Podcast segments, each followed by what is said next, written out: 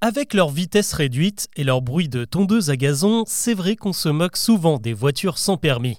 Et pourtant, la fierté est en train de changer de camp car ce secteur automobile est en plein boom et séduit de plus en plus de Français.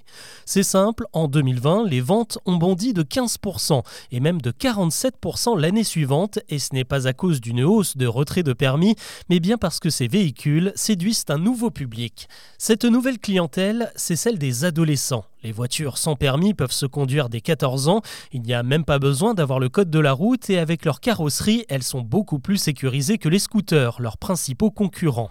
Pour aller chercher les jeunes, les constructeurs ont misé sur de nouveaux modèles plus pop et plus design, à l'image de la Citroën Ami avec sa forme cubique sortie en 2020.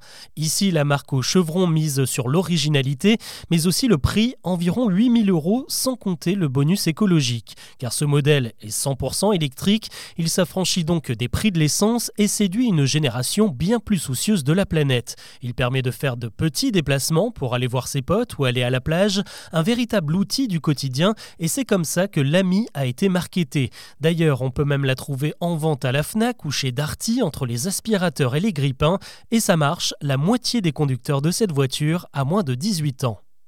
Face à ce succès, désormais tout le monde s'y met. Le concurrent Renault abandonne cette année le Twizy qui demandait au moins un permis B1 réservé aux plus de 16 ans pour la toute nouvelle Mobilize Duo au design futuriste pilotable des 14 ans.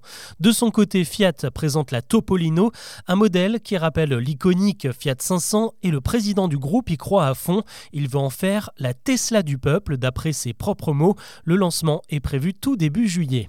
Finalement, ce nouveau segment répond à des besoins très récents. Pouvoir se déplacer en ville sans risquer sa vie et sans exploser son budget. On réduit aussi les galères de parking avec des modèles de poche qui se glissent partout et on offre une alternative écolo et beaucoup plus rassurante que les transports en commun qui effraient beaucoup de monde depuis la pandémie. Le marché devrait logiquement continuer de croître avec la fin annoncée des moteurs thermiques d'ici 2035.